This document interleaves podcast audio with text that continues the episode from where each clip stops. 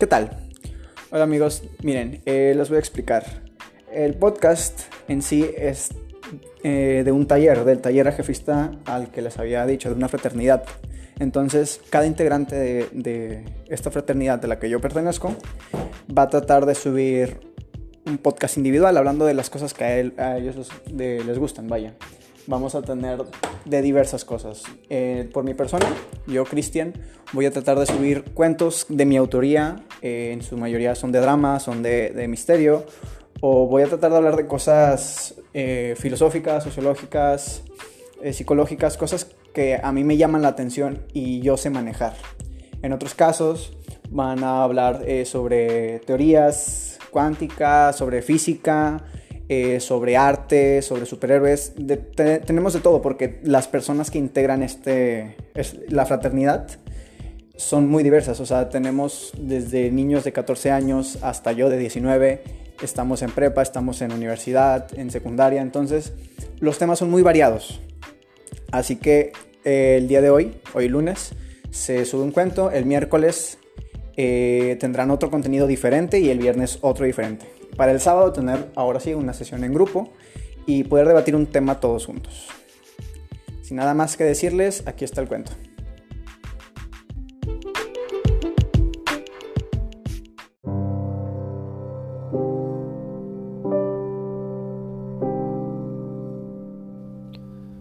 La juventud se le escapaba de las manos a Lázaro.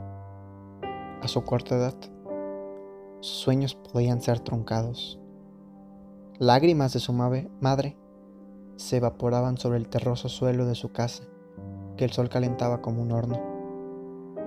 Ignorar los ladridos de zorro fueron lo que lo llevó a esta situación tan crítica.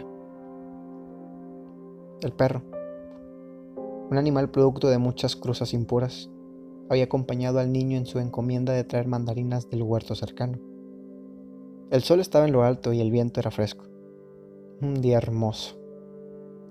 Conforme Lázaro caminaba hábilmente entre piedras, espinas e insectos por el llano, el olor ácido y dulce de los árboles le acariciaba la nariz haciéndolo feliz. Vestía su distinguido sombrero de paja que lo cubría de los rayos. Una camisa azul estampada de círculos color blanco. Pantalones cortos deslavados y algo rotos. Y guaraches de piel. Su vida era simple y sin complicaciones. La riqueza no tocaba la puerta, pero tampoco era que le faltara comida en su estómago. Su hermano trabajaba en la ciudad, desde donde mandaba dinero a su madre, y de vez en cuando los visitaba y cenaba con ellos.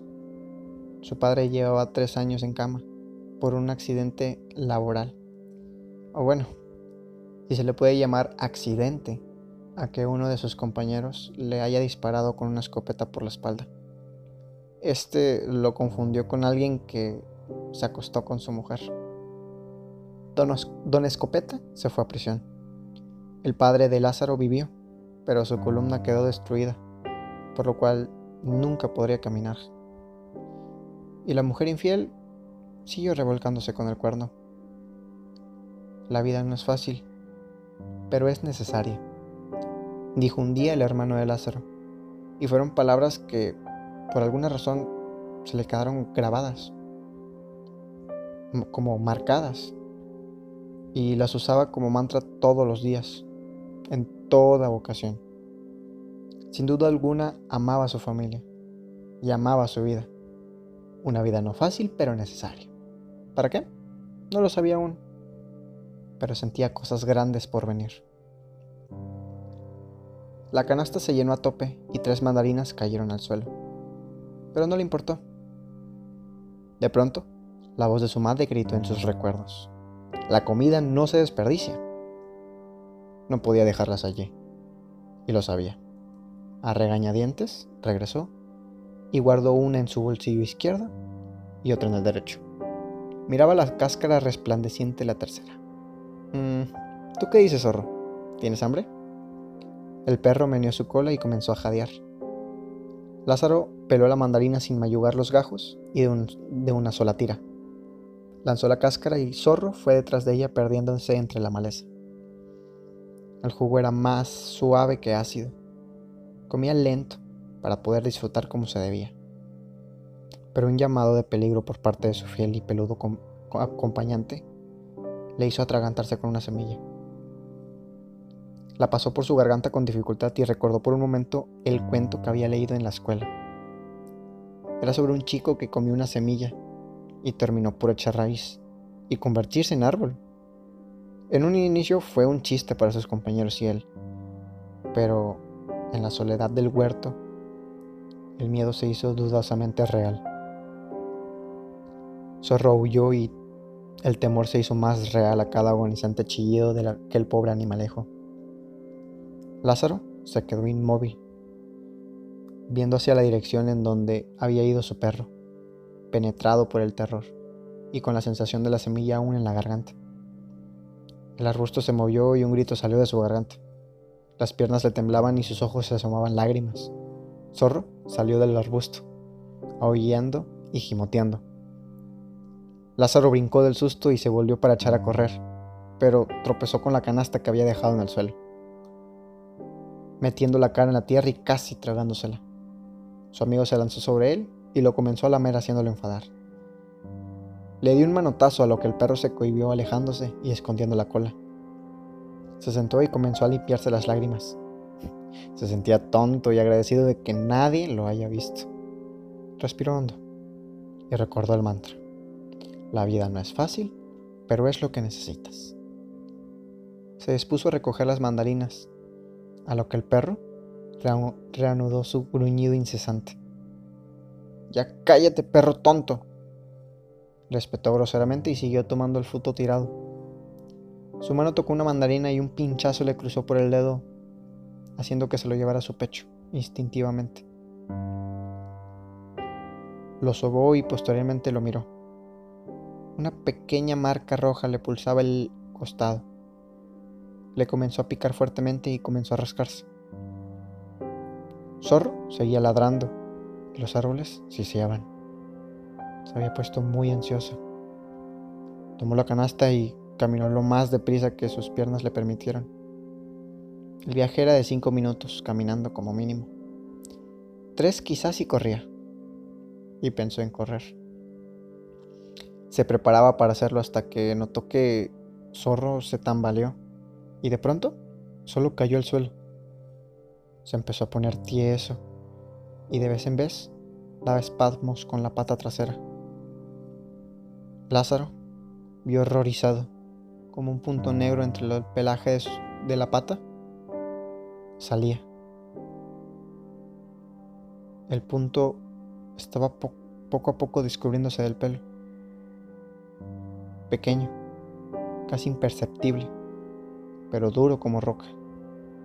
Sentía que lo acechaba con sus enormes ojos. Hm, correr no serviría de nada, pues Lázaro solo tenía dos piernas y aquel demonio más de cuatro, junto con unos pequeños colmillos con los que parecía un vampiro sediento de muerte. Además, tenía una gota roja alarmante sobre ella. Quizás se teñía con la sangre de quien la mataba. Lázaro esperaba que la araña atacara, pero no pasó. La araña no atacó y solo se alejó caminando saltitos. El pequeño veía cómo se alejaba aquel monstruo junto con su muerte. Sudó por el pánico y quizá por el calor.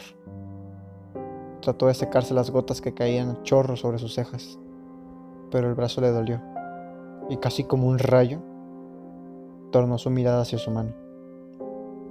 La vida no es fácil, pero es lo que necesitas.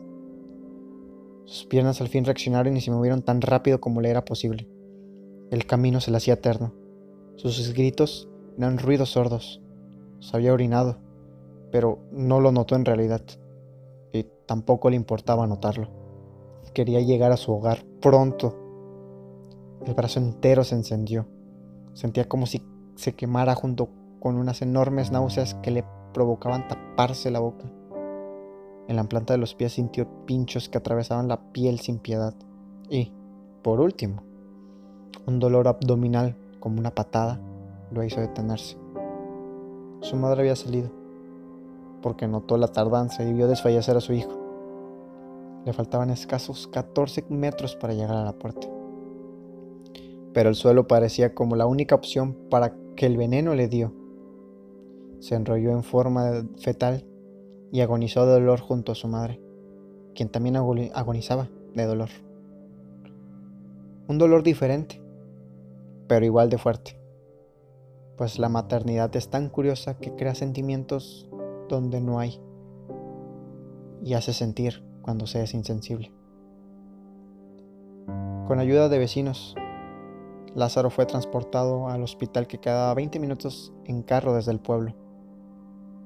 Milagrosamente no murió, aunque en algún momento del traslado exigió que alguien le cortara el cuello y terminara con su sufrimiento. Una petición totalmente real y probablemente necesaria, pero que por suerte nadie cumplió. Después de todo, la vida no es fácil, pero es lo que necesitas para aprender. Y Lázaro había sentido que la muerte estaba en sus manos. Habiendo perdido a su mascota y cayendo en cuenta de que él era el único apoyo, apoyo cercano de su familia, aprendió algo nuevo. Morir no es opción.